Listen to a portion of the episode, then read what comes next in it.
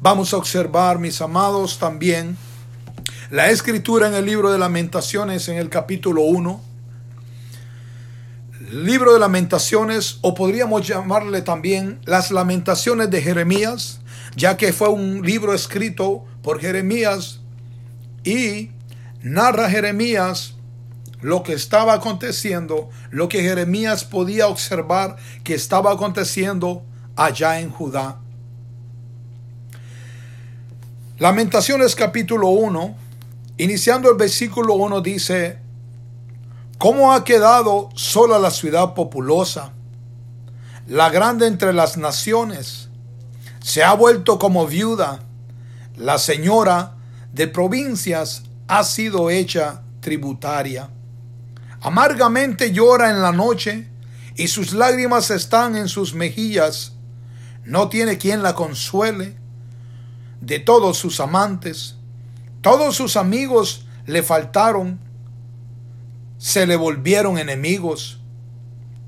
Judá ha ido en cautiverio a causa de la aflicción y de la dura servidumbre.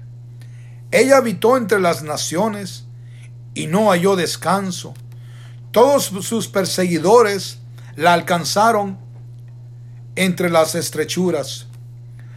Las calzadas de Sión tienen luto, porque no hay quien venga a las fiestas solemnes. Todas sus puertas están asoladas, sus sacerdotes gimen, sus vírgenes están afligidas, y ella tiene amargura.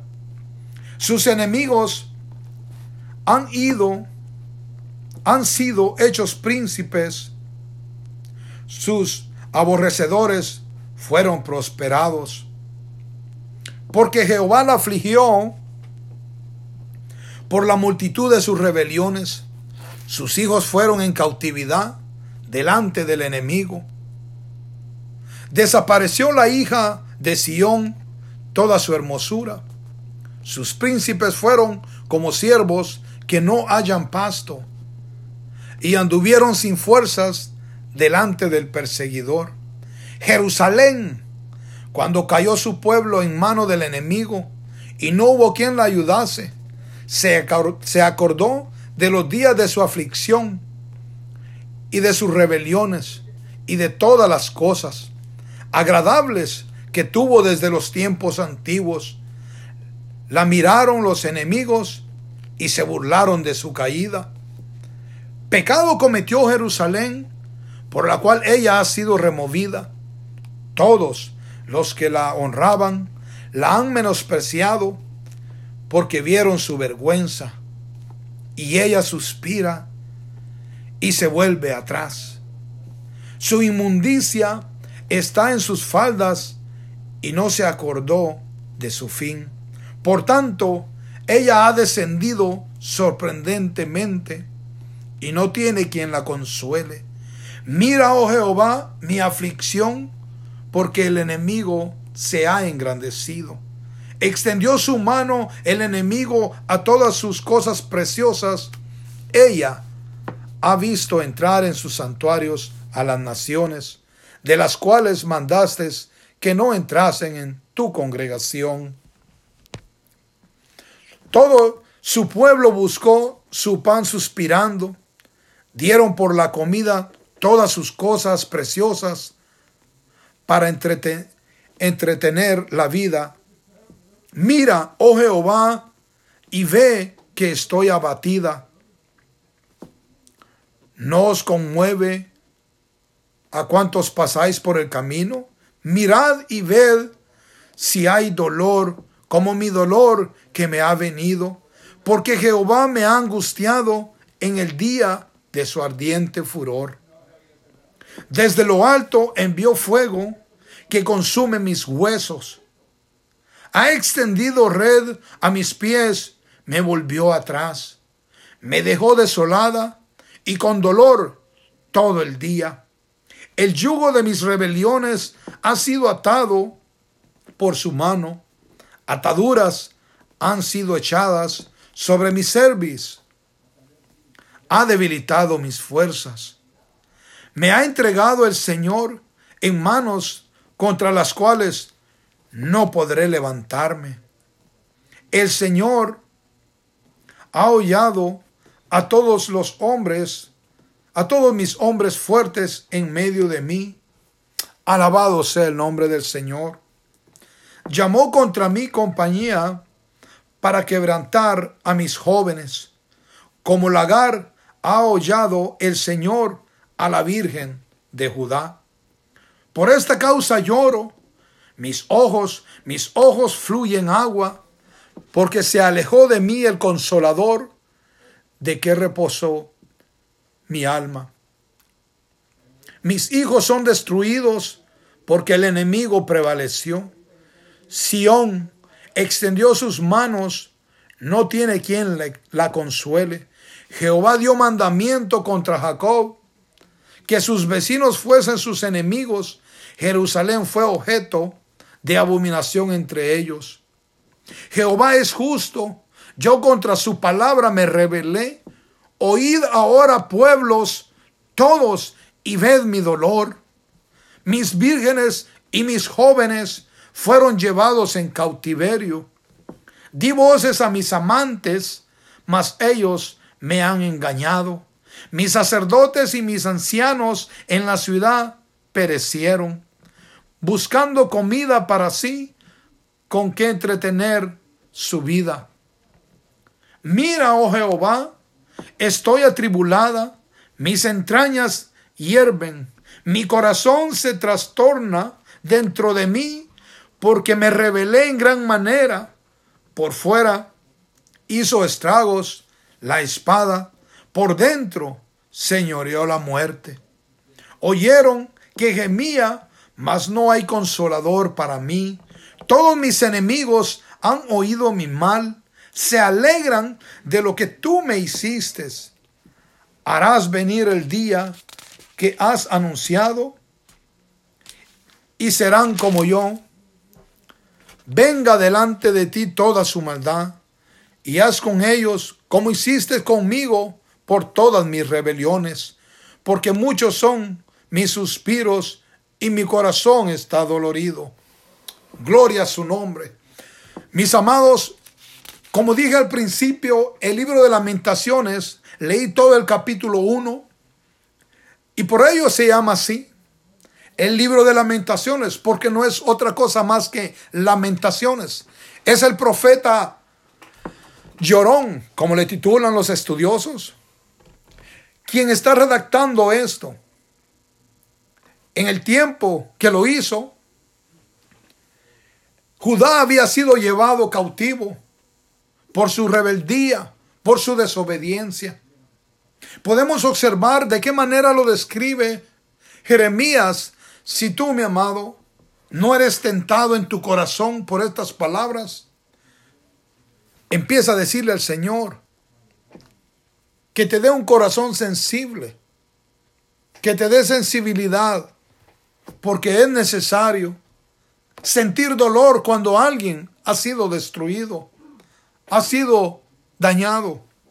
Y aquí la nación de Judá, mis amados, de la manera que lo describe el profeta Jeremías, solo hay dolor, hay cautiverio, hay engaño, hay traición y solo hay dolor.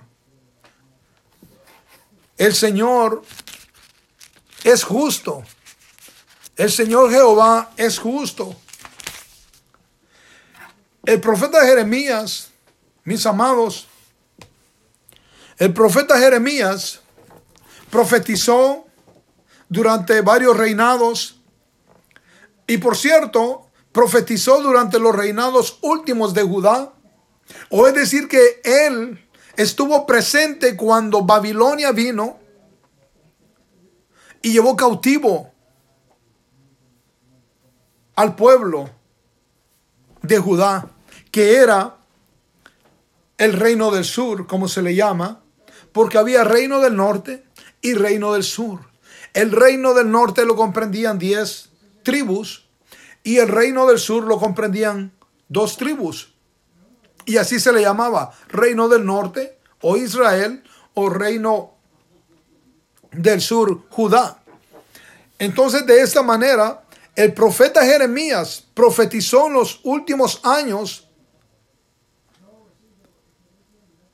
en Judá antes de esta fuese llevada cautiva. Por ejemplo, veamos en Jeremías capítulo 1 las palabras de Jeremías, hijo de Hilcías, de los sacerdotes que estuvieron en Anatot, en tierra de Benjamín. Palabra de Jehová que le vino en los días de Josías, hijo de Amón, rey de Judá, en el año decimotercero de su reinado.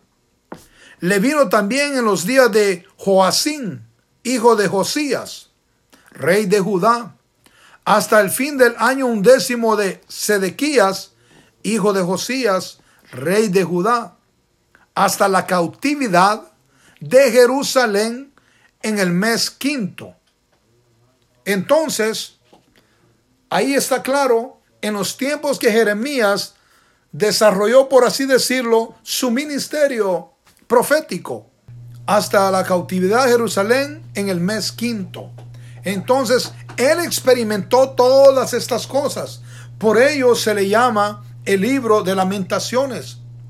¿Por qué? Porque Jeremías observó todo, todo el estrago que causó cuando Babilonia, por medio del rey Nabucodonosor, se vino a invadir Judá. Él vio todo lo que pasó, cómo mataron a los soldados, a los hombres, cómo los hombres de eminencia o sabios, por así decirlo, los llevaron cautivos para que Nabucodonosor usara buen, hiciese buen uso de ellos. Pero de todas maneras, por muy bien que estaban, por muy privilegiados que ellos estaban, iban a ser cautivos. Iban a estar cautivos sirviendo a otra nación, Babilonia. Y allá fueron llevados cautivos por su rebeldía, porque ellos no le hicieron caso a Dios. Y así las mujeres, las doncellas fueron violadas, los jóvenes fueron llevados cautivos. Si nosotros seguimos observando la escritura, mis amados, lo único que Babilonia dejó fue a la clase baja, a la gente pobre. De esa manera quedó en ruinas Jerusalén. De esa manera quedó en ruinas todo Judá. Solo quedó la gente pobre. Y hubo calamidad. No solo fueron invadidos, hubieron muertos, todo lo que aconteció sino que Nabucodonosor escogió lo mejor y se lo llevó. Entonces, por ello Jeremías describe de esta manera en Lamentaciones todo lo que había sido, lo que había acontecido. Los cinco capítulos, mis amados, de Lamentaciones habla de eso. Lamentaciones solo lamentaciones. Iniciamos en el capítulo 2 de lamentaciones. Cómo oscureció el Señor en su furor a la hija de Sión. Derribó del cielo a la tierra la hermosura de Israel. ¿Nos damos cuenta? Y no se acordó del estrado de sus pies en el día de su furor. Capítulo 3, versículo 1, siempre lamentaciones. Yo soy el hombre que ha visto aflicción bajo el látigo de su enojo. Me guió y me llevó en tinieblas y no en luz. Ciertamente contra mí volvió y revolvió su mano todo el día. Hizo envejecer mi carne y mi piel quebrantó mis huesos. Edificó baluartes contra mí y me rodeó de amargura y de trabajo. Entonces, seguimos leyendo en el capítulo 4, versículo 1, dice, ¿cómo se ha ennegrecido el oro? Como el buen oro ha perdido su brillo. Las piedras del santuario están esparcidas por las encrucijadas de todas las calles los hijos de Sión, preciados y estimados más que el oro puro, como son tenidos por vasijas de barro, obra de mano de alfarero. Así que nos damos cuenta, todo era lamentación, todo es lamentación. Esta era la situación que exponía el profeta Jeremías por causa de la desobediencia de Judá. Cien años atrás, mis amados, el reino del norte había sido llevado cautivo por, por Siria a las diez tribus que formaban el reino del norte, Israel. Y la otra parte de Israel, a la cual se le llama Judá o reino del sur. Cien años después por Nabucodonosor, Babilonia. Así que Jerusalén, Judá, pudo ver el ejemplo claro que Dios es amor, pero también es fuego consumidor. Nosotros no podemos, mis amados, ignorar que Dios es fuego consumidor. No podemos. Él es amor, pero también es fuego consumidor. Dios es un Dios santo y su misma santidad, mi amado, nos santifica. Dos cosas acontecen con este Dios santo. Cuando le obedecemos, su santidad nos santifica. La santidad de Dios no es solamente para Él. No, la santidad de Dios alcanza y transforma todo aquello que alcanza. Por ello, Dios nos santifica, nos purifica, nos limpia y Él es glorificado. Cuando hay, cuando hay desobediencia y Dios con su santidad alcanza al desobediente, lo fulmina, lo mata. Ejemplo, los dos hijos de Aarón se presentaron en el templo e hicieron cosas que no tenían que haber hecho. Entonces, ¿qué aconteció? La santidad de Dios los mató. No fue otra cosa. La santidad de Dios, porque Él dijo que Él se iba a santificar en su pueblo. Él dijo claro, Él fue claro, yo me voy a santificar en mi pueblo. Así que eso aconteció. En el Antiguo Testamento, los hijos de Aarón pensaron jugar con la santidad de Dios, no pudieron. Ahí murieron ambos. Y mira cómo nuestro Dios de celoso le dijo a Aarón, no guardes lutos por tus hijos. Qué tremendo, qué tremendo. Podríamos decir, pero ese es el Dios del Antiguo Testamento. Eso ya no se ve de los tiempos de Jesús para acá. Pero si observamos que Ananías y Zafira hicieron un negocio y vinieron delante de Pedro, primero, primero vino él, Ananías vino primero y le dijo, aquí está esta cantidad que vendimos la propiedad. Entonces Pedro le dijo, ¿por qué dejaste, Ananías, que Satanás minara tu corazón? Mintiéndole al Espíritu Santo. Y ahí mismo entregó su espíritu a Ananías y murió. Y unos jóvenes sacaron su cuerpo y lo fueron a enterrar. Después vino su esposa y cuando se presentó, Pedro le dice, vendieron, vendiste en tanto. La propiedad sí, le dijo. Mientes al Espíritu Santo. Le. A la puerta los jóvenes que acaban de sacar a tu marido y te sacarán a ti también. Y cayó y expiró, murió. Ese es el Dios Santo, el cual dijo, yo me voy a santificar en mi pueblo. Gracias a Dios, a su amor y su misericordia. Él ha extendido su misericordia para con nosotros. Yo no creo que nosotros seamos mejores que los hijos de Aarón, ni tampoco que seamos mejores que Ananías y Zafira. Es la misericordia de Dios la cual establece en su palabra que así como se multiplicó el pecado, sobreabundó la gracia de Dios en Cristo Jesús, Señor nuestro.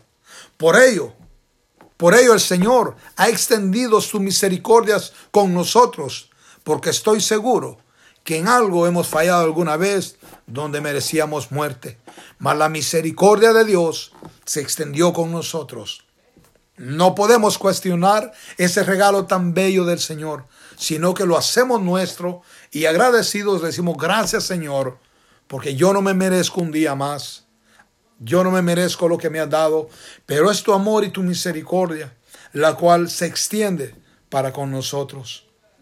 Dios es bueno y para siempre es su misericordia. Por ello alabamos su nombre. Por ello exaltamos su nombre, porque Él es grande, Él es misericordioso, Él es lento para la ira y pronto en misericordia. Ten presente esto, Él es lento para la ira y pronto en misericordia. ¿Por qué? Porque nosotros, muchos de nosotros, algunos fuimos instruidos en el Evangelio. Yo personalmente fui instruido en el Evangelio, pero en mi adolescencia me, me aparté. Pero sabes, a mis 25, 26 el Señor me encontró, porque Él vino a buscar y a salvar lo que se había perdido. Y yo estaba perdido y sin salvación. Y Él vino a buscarme y me halló. Y Él vino a salvarme y me dio salvación. Ese es el Cristo al cual nosotros predicamos. Este es el Cristo, el Hijo del Dios viviente, el Dios del Altísimo, el que en su amor y su misericordia nos ha rescatado de las tinieblas y nos ha puesto en su luz admirable. Este es el Cristo que nos sacó de allá del pecado y nos ha traído a su santidad. Este es el Cristo que nos encontró como tal oveja allá, lastimada y herida. Y nos curó, vendó nuestras heridas y nos tomó en sus brazos. Y ahora podemos decir que somos pueblo suyo y ovejas de su prado. Porque Él nos salvó, Él nos encontró, Él hizo una obra preciosa en nosotros. Él es digno de ser alabado, Él es digno de ser exaltado. Él es el Rey de Reyes y Señor de Señores. Por ello le damos gracias al Señor. Por ello en esta noche nos hemos dispuesto a compartir con todos ustedes esta palabra juntamente aquí con mis hermanos orando y dando palabras de ánimo, palabras de exhortación, porque sabemos que el pueblo está abatido. Muchos están abatidos, angustiados.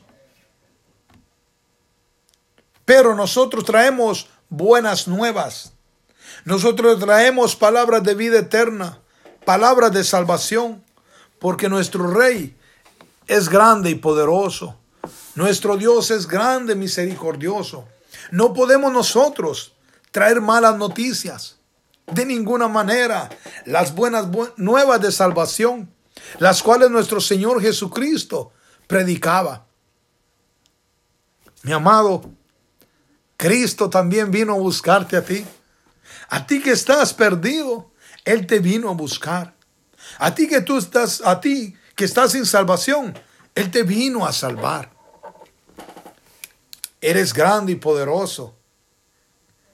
¿Cómo nuestro Señor dejar su trono de gloria, tomar forma de hombre, tomar forma de mortal por amor a nosotros? Dejar el trono de gloria para estar subido en una cruz. Recibir honra y gloria en su trono. Y ser y ser, mi amado, humillado en la cruz del Calvario. lo escupían, le pusieron una corona de espinas, dejó su corona de gloria allá en los cielos para ponerse una corona de espinas, su vestidura de santidad, para que aquí estando, antes de subirse a la cruz del Calvario, lo desnudaron en la costumbre judía y hasta hoy en día, mi amado, el de vestir a un hombre es señal de vergüenza. Para ellos lo hacen, para avergonzar. Y nuestro Señor Jesucristo dejó todo eso por amor a ti, por amor a mí, por amor a nosotros. Nuestro Dios nos dio salvación. Nuestro Dios Padre nos dio todo lo que tenía todo lo que tenía. De tal manera amó Dios al mundo, a nosotros, que dio a su Hijo unigénito, para que todo aquel que Él cree no se pierda más, tenga vida eterna. Porque no envió el Señor a su Hijo a condenar al mundo, sino a salvarlo. Alabado sea su nombre. Nuestro Dios mandó a su Hijo no a condenarnos. Así que en esta noche, en esta madrugada, no estamos condenando a nadie. De ninguna manera estamos diciéndole a aquel que no ha venido a Cristo, ven, porque este es el Cristo que yo predico. Ven, este es el Cristo que alabo, el que me halló, el que me encontró allá en angustia, en dolor, vacío. Quería llenar mi corazón de unas cosas que nunca, nunca iban a llenar al corazón del hombre. Eso andaba buscando yo. ¿Por qué, mi amado? Porque la palabra dice que hay camino que al hombre le parecen de vida, pero su, su final son caminos de muerte. Por eso Jesucristo vino a darnos vida y Él es el camino. Él es el verdadero y único camino. Él separó, dijo, yo soy el camino, la verdad y la vida. Así que mi amado, Dios es grande y poderoso. Nadie está condenando en estos momentos a nadie. Si nuestro Dios no mandó a su Hijo a condenar al mundo, ¿por qué nosotros, que no fuimos condenados y no que fuimos, sino que fuimos salvos?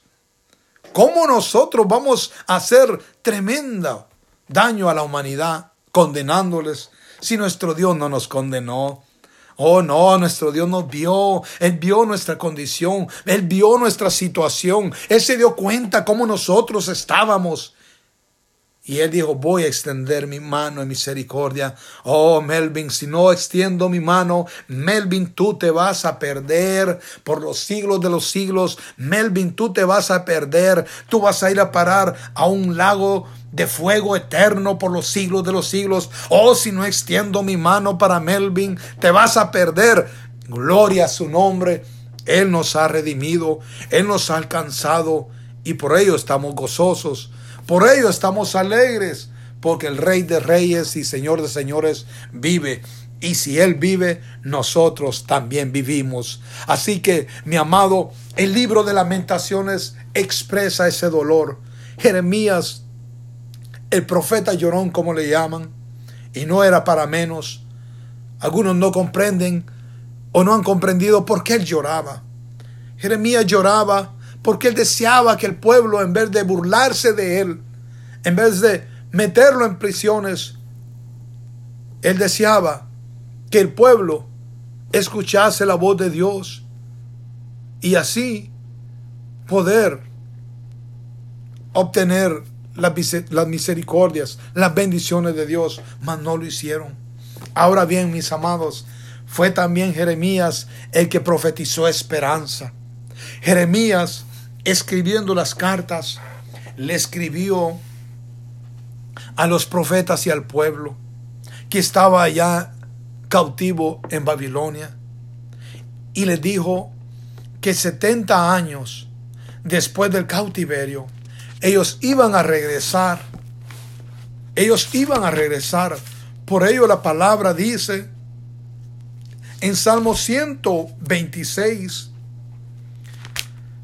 cuando el Señor, y hay una alabanza bien bonita al respecto, cuando el Señor haga volver la cautividad, seremos como los que sueñan. oh, alabado sea su nombre. Mire el Salmo 126, lo que dice. Cuando Jehová hiciere volver la cautividad de Sión, seremos como los que sueñan. Entonces nuestra boca se llenará de risa y, nuestra lengua de alabanza. Entonces dirán entre las naciones, grandes cosas ha hecho Jehová con estos. Grandes cosas ha hecho Jehová con nosotros. Estaremos alegres. Haz volver nuestra cautividad, oh Jehová, como los arroyos del Negev. Los que sembraron con lágrimas, con regocijo regresarán, segarán. Irán andando y llorando el que lleva la preciosa semilla, mas volverán a venir con regocijo trayendo sus gavillas. Qué lindo nuestro Dios. Jeremías profetizó de esto. Cuando Jehová hiciere volver la cautividad de Sión. Sión no iba a ser cautivo por siempre. Era un escarmiento que el Señor le estaba dando a su pueblo por 70 años. Hay quienes no vieron aquella gloria. Hay quienes no pudieron ver el retorno precioso del pueblo de Judá a Sion, a Jerusalén. No lo pudieron ver.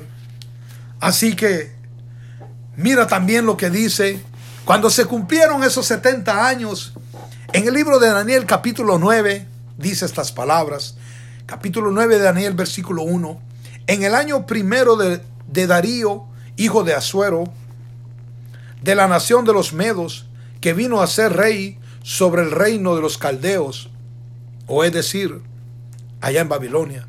En el año primero de su reinado, yo Daniel miré atentamente en los libros el número de los años de que habló Jehová al profeta Jeremías que habían de cumplirse las desolaciones de Jerusalén en 70 años. Alabado Dios. Ahí se estaba cumpliendo el Salmo 126. Daniel estaba escudriñando las escrituras, por ello es importante. Es importante escudriñar las escrituras. Mi amado, Daniel, siendo profeta, estaba escudriñando los escritos del profeta Jeremías. Y él hizo números y se dio cuenta que ya era tiempo que el pueblo regresase a Jerusalén, a Judá, a celebrar, a tener fiesta. Ya había llegado el tiempo. Nosotros como creyentes tenemos que estar escudriñando las escrituras. Todo esto que pasa es principio de dolores. Esto eh, nada más es señal para que nosotros, como dice la palabra, erguid vuestros rostros, porque vuestra redención está cerca. Alabado sea nuestro, nuestro Señor. Pronto nos vamos, nos vamos a ir. Pronto vamos a partir de este lugar. Ya el Señor nos va a llevar de todo este lugar. Vamos a ser, mis amados, levantados, transformados. Así que, de esa manera, mi amado, se estaba cumpliendo el tiempo y Daniel estaba observando las escrituras. Porque es importante. Por ello nuestro Señor Jesucristo dijo en Juan 5:39, escudriñad las escrituras, porque a vosotros parece que en ella tenéis la vida eterna, y estas dan testimonio de mí. Así que entre más nosotros leemos la palabra de Dios, más conocemos a Jesús. Y entre más leemos la palabra de Dios, más conocemos de nuestra redención. Mis amados, no nos dejemos engañar de los tiempos. No, los tiempos están marcados por Dios. Y mientras nosotros escudriñamos la palabra de Dios, hagamos como el profeta Ezequiel, que viene el Señor y le dio un libro. Ah, y le dijo, abre tu boca y come. Y él empezó a comerse el libro. Dice que era dulce a su paladar, pero como ajenjo, amargo a su vientre. ¿Por qué? Porque la palabra de Dios alegra el corazón. Pero la palabra de Dios también es fuerte, dura, es santa y limpia. Y nosotros como estemos, esa palabra va a chocar y vamos a sentirla algunas veces como ajenjo. Pero alegrémonos, alegrémonos porque el Padre al Hijo que ama corrige. Y tenemos que alegrarnos por ello. Mis amados, el Señor es bueno y para siempre su misericordia. El Señor es grande, mis amados. Mis amados, qué bella, qué bella la historia cuando vemos en los tiempos de Nehemías, en los tiempos de Esdras, estos dos baluartes hombres de Dios pudieron experimentar y dejaron escrito cuando regresaron, cuando salieron de allá, de Babilonia, y, cuando se encaminaron a Judá y cuando llegaron. Eso fue algo lindo, mi hermano. Eso fue algo bello. Se gozaron, se alegraron. Dice la escritura, mis amados, que cuando así hicieron fiesta, que cuando leían la escritura, que cuando mis amados terminaron a arreglar, observemos dos cosas importantes de Esdras y de Nehemías. Nehemías se encargó de la reforma física del templo, de la reforma de las paredes, de las puertas, y levantó ese baluarte. Ahora bien, ese fue el trabajo de Nehemías. El trabajo de Esdras fue la reforma espiritual. Traer la alabanza. Volver a invocar el nombre de Dios. Restaurar el sacrificio y los rituales. Dos hombres diferentes con dos con dos ministerios diferentes. Dos llamados diferentes. Y ellos experimentaron estas cosas. Las reformas reconstruir no solo Jerusalén, sino que también su adoración. Porque cuando el Señor hiciere cesar esa cautividad, ellos iban a ser como los que sueñan. Y dice la escritura, mis amados, que había gente que lloraba, había gente que gritaba. Y dice que todos los, todos los pueblos circunvecinos los escucharon. Y dice que no se distinguían si gritaban o lloraban, porque algunos cuando estaban erigiendo el templo, cuando Esdras estaba erigiendo el templo, dice que empezaron a adorar. Y los que vieron eran ancianos ya, porque ahí habían presentes unos que vieron el templo anterior, ahora estaban viéndolo reconstruido. Y dice que lloraban y se alegraban, se gozaban. Y otros gritaban. Oh, qué lindo es el Señor. El Señor es grande y para siempre son sus misericordias. Mi amado, te invitamos a que recibas a nuestro Señor Jesucristo como tu Señor y tu Salvador. Que te aferres a la palabra de Dios porque pasarán los cielos y la tierra, mas la palabra no pasará. Nosotros somos como la hierba del campo, mas la palabra de Dios permanece para siempre. Es la palabra de Dios que un día nos va a juzgar. Es por el poder de la palabra de Dios que somos levantados. Así que acepta a nuestro Señor Jesucristo como tu Señor y tu Salvador. Y Él va a escribir tu nombre en el libro de la vida envía su Santo Espíritu sobre ti y en ti y te sella. Así lo dice Efesios, que hemos sido sellados con el Espíritu Santo de la promesa hasta el día de nuestra redención. No estamos solos. Jesús prometió y cumplió. Me voy, pero no dejaré solo. Rogaré al Padre para que envíe al Consolador. Así que le damos gracias al Señor. Dios me les bendiga y la paz de nuestro Señor Jesucristo sea con cada uno de ustedes.